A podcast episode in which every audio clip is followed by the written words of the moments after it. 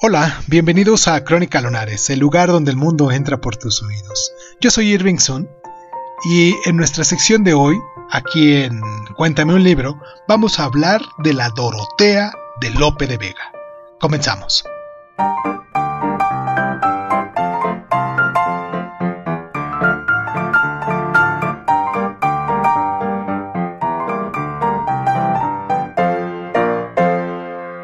Con el título original la Dorotea, acción en prosa, con mucho. La obra en prosa de Lope de Vega, donde mejor se conjuga ambición y se notan esos resultados, es una primera lectura. La Dorotea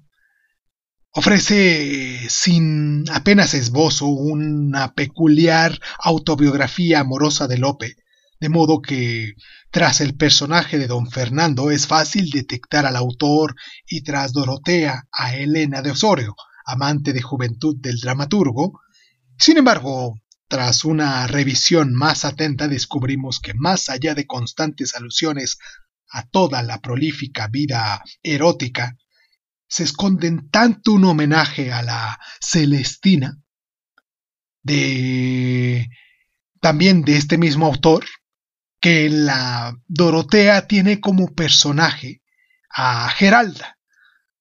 como uno no menos explícito guiño a las comedias amorosas de enredo generó a cual éxito Lope tuvo que eh, contribuir en demasía.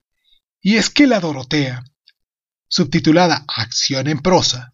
participa en los mejores ingredientes de las novelas y el teatro barroco, al cabo Lope de Vega la estructuró en cinco extensos actos divididos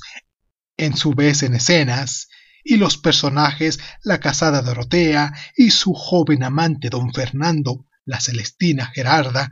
y el rico indiano don Vela, Filipa, la hija de Geralda,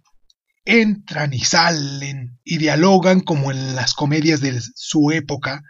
desmintiendo el subtítulo pero en uso época,